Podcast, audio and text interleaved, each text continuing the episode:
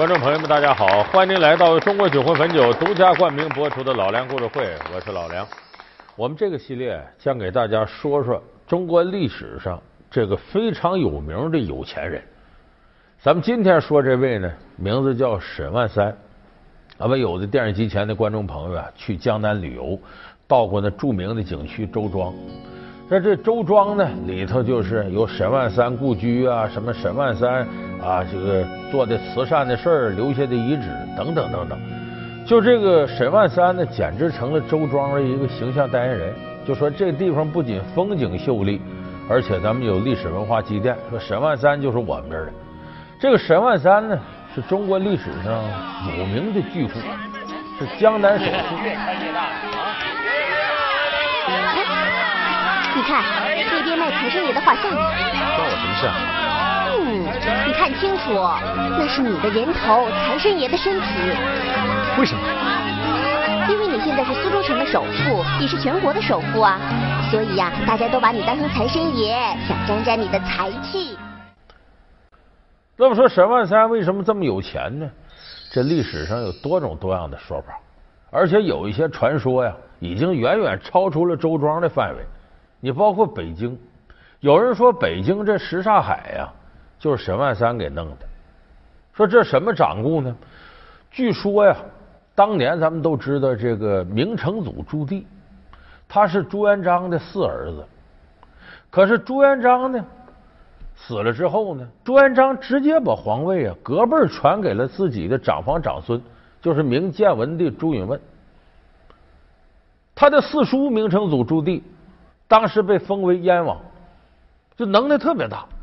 那他看自个儿侄子继位，他不服，所以后来呢是等于侄子叔叔造了侄子的反，这等于把建文帝朱允炆打跑了，明成祖朱棣才上来。公元一四零二年六月十七日，朱棣即皇帝位，改年号为永乐，取天下子民永享欢乐之意。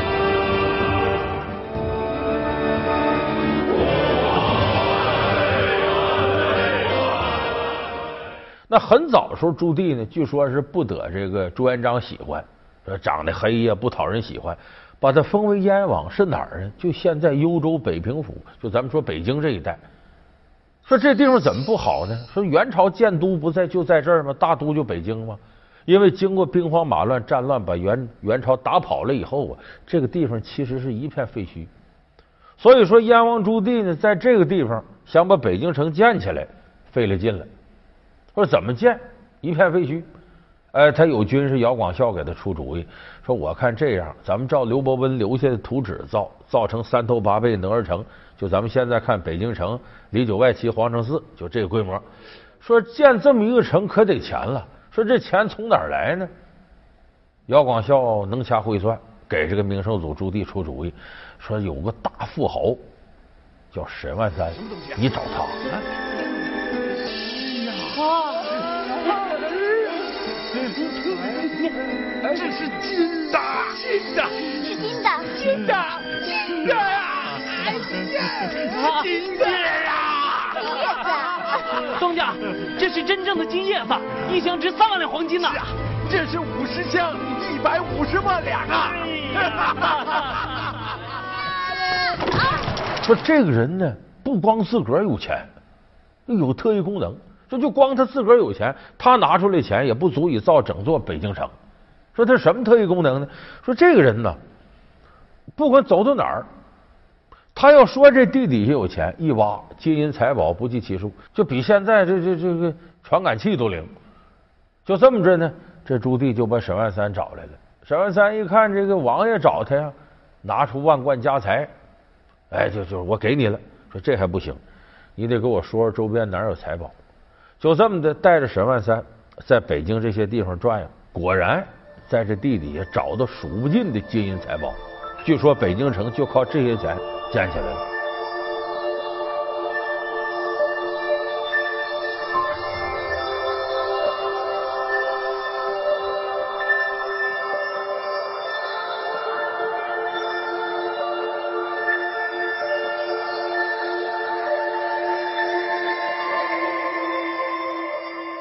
当然，你一听我说这就知道这是个传说。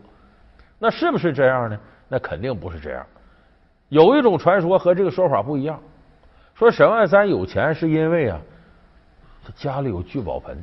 你可得想仔细了，沈万三有什么能耐啊？什么都不是的一个东西。哎，你可不能小瞧他。哎，告诉你，他有一个聚宝盆。聚宝盆？是啊。那可是一个化一成二、化二成四、化四成八、化千成万的宝中宝。说怎么有聚宝盆呢？说据说这个朱元璋一三六八年呢登基坐帝，呃，在这个南京建立大明王朝。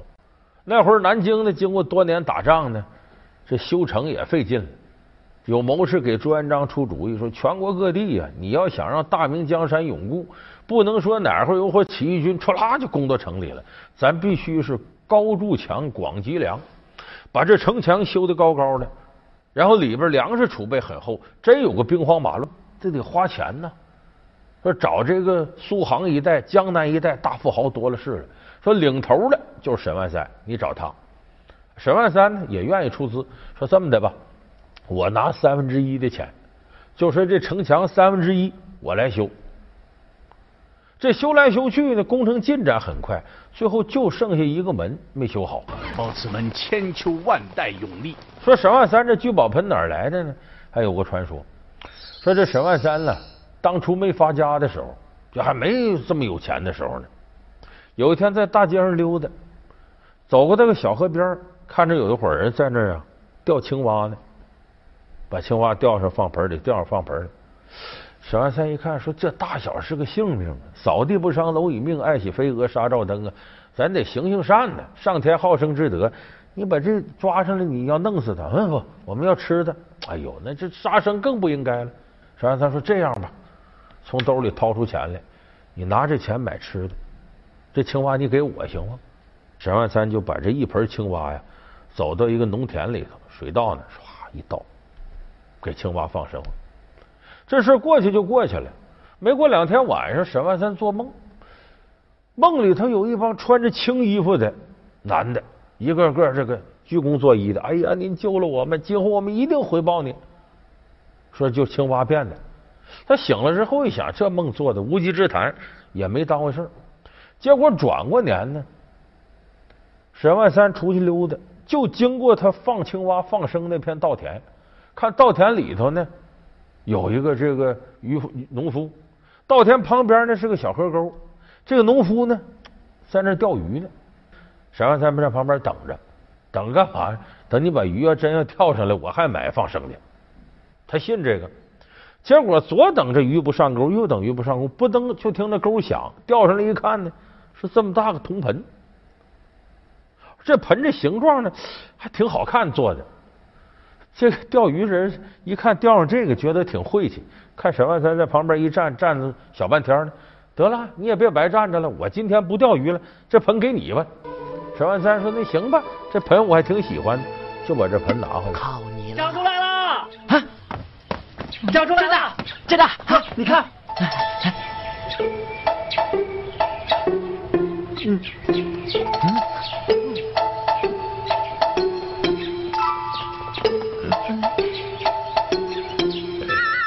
摇钱树我听说过，摇钱草我可没听说过。洗脸盆我倒是见过，这聚宝盆我也没见过。哎，这盆不错，留着喂鸡。搁在家里头呢，说这没啥用，刷刷干净洗了，在这儿洗脸用吧。结果第二天早晨起来，沈万三老婆洗完脸之后呢，他这不梳头吗？他有根银簪子，他把簪子拿下来就搁盆子里头了，顺手放这儿了。不一会儿，他老婆转身出去，再回来，这盆子里头银簪子满了。哎，他老婆纳闷呢，喊沈万三来来，当家你进来，你看这怎么事？你个死鬼，还跟我玩浪漫呢？给我买一堆银簪子。他说没用啊，老夫老妻玩这浪漫干嘛呀？说那这怎么回事？对，这盆子有问题吧？说你你你那么的，你你还有什么？他说我这有个耳环，摘摘摘摘下来，摘，把这银簪倒出去，把耳环放里。也就是个把个时辰，唰，一盆这耳环。哦，这才明白这个盆是个宝贝。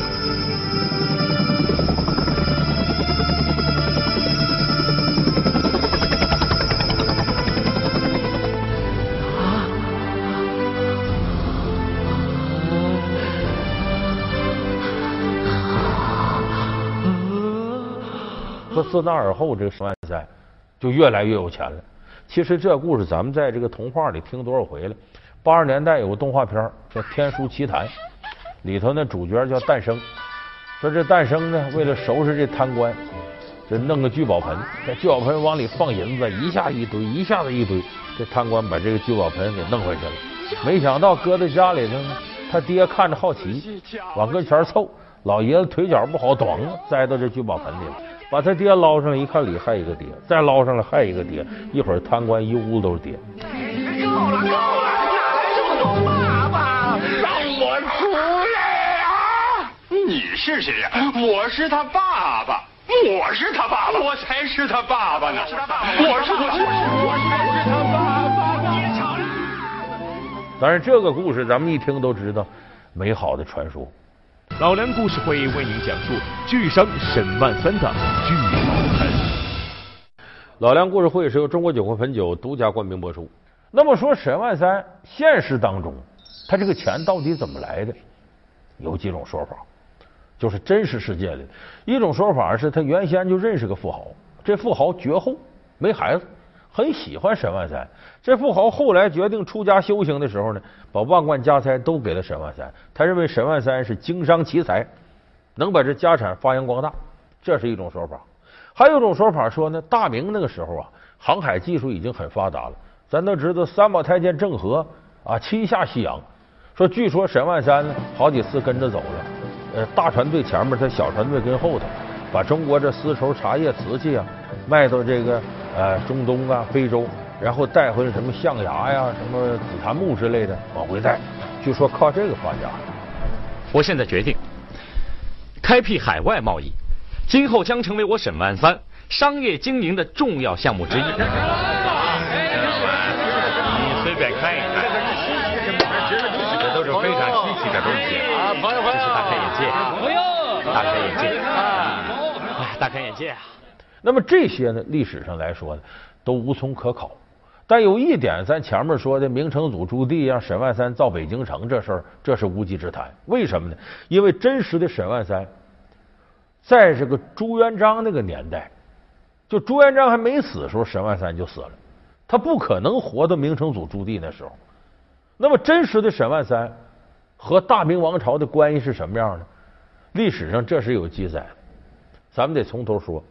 就说这个大明王朝建立了，有人给朱元璋出主意，高筑墙，广积粮，得广请各地富豪，让这些富豪拿钱。这富豪里头个最大的就沈万三，就这么着呢。沈万三求见朱元璋。万三为什么要见朱元璋呢？一半是巴结，一半是害怕。巴结是什么意思呢？这个商人在过去啊，他排到后边。士农商贾，他搁到后头，前边这个农民呢，什么啥手工业者都比他地位高，所以他想巴结巴结，也光宗耀祖，出人头地，想弄点功名。第二个，他是害怕，他为什么害怕呢？因为这个朱元璋打天下时候，两个死对头，一个张士诚，一个陈友谅。这个张士诚，沈万三曾经资助过他军饷。你想让张士诚的对头朱元璋打了胜仗上来了，沈万三多少有点害怕，希望借这机会啊。能够跟朱元璋修好关系，就你别来报。认识沈万三，恨他入骨。一看是你，这朱元璋就冷笑着把当年这事提出来。沈大员外，你可记得我当年乞讨到你的门庭，你放狗咬我？这几句话一说，沈万三吓得体似筛糠啊！哎，皇上，你那些有功的功臣他都杀，何况当年不待见他的呢？你记住，人原来的位置越低。当他达到一个高度时候，如果他是个心胸狭窄的人，他一定要报复，他来发泄当年受人欺负那些不满和郁闷。朱元璋为什么当时没杀沈万三呢？他左衡量右衡量，我现在各地修城墙，要依赖这些富豪，我要把沈万三这富豪的头给杀了，恐怕人心不稳，我先留着他。就这么着，沈万三一方面是害怕，另外一方面呢，这这得表功啊，所以说抓紧时间修。工期进展就很顺利，很快呢，他负责这三分之一南京城墙修完了，各个城门楼修的很气派。这沈万三也想邀功，就请朱元璋、请皇上来视察了。王殿下，王殿下，您看看，这二十三个藏兵队伍可埋伏甲兵三千，万无一失。您这还少一点呢。就是要夺这一点儿。这为什么那传说说底下有聚宝盆呢？就是从朱元璋这提事来的。朱元璋就是不想跟这个沈万三说的一样，他提个聚宝盆。那沈万三为什么舔着脸他要出主意呢？沈万三就想，你管怎么的，我是赞助一方，我出的钱呢，这就是商人的简单思维。他觉得我出了钱了，你应该照我说的提个字，这我也好流芳千古。我怎么着都赞助商，他可没想到。伴君如伴虎，你小命在人捏着呢。接下来他又不知天高地厚提出，接下来一件事火上浇油，怎么着？沈万三觉得自个儿有钱吗？三军将士和老百姓给他修城墙了，他出的钱得修完了以后，大摆宴宴庆功，然后他掏钱犒赏这三军将士和修城墙老百姓。这下戳了朱元璋肺管，为什么呢？你未经我允许，你就花钱犒劳三军，这了得？你这不要篡位吗？朱元璋说：“这可不行。”这人太不要脸了，我得弄死他，就想把这个沈万三杀了。可是朱元璋身边呢有个贤德之人，就大脚马王，没有夫人免死，马岳威这么的吧，把他家产抄没，把他发配云南。所以沈万三这教训到今天依然有非常清醒的现实意义。因为一张娃娃脸，他成为万千少女心中的罗密欧；因为一张娃娃脸，他几次被奥斯卡拒之门外。他是谜一样的人物，是票房炸弹，也是票房毒药。从坏小子到硬汉，多年坚持不懈的努力，他最终实现了从偶像小生到实力戏骨的完美蜕变。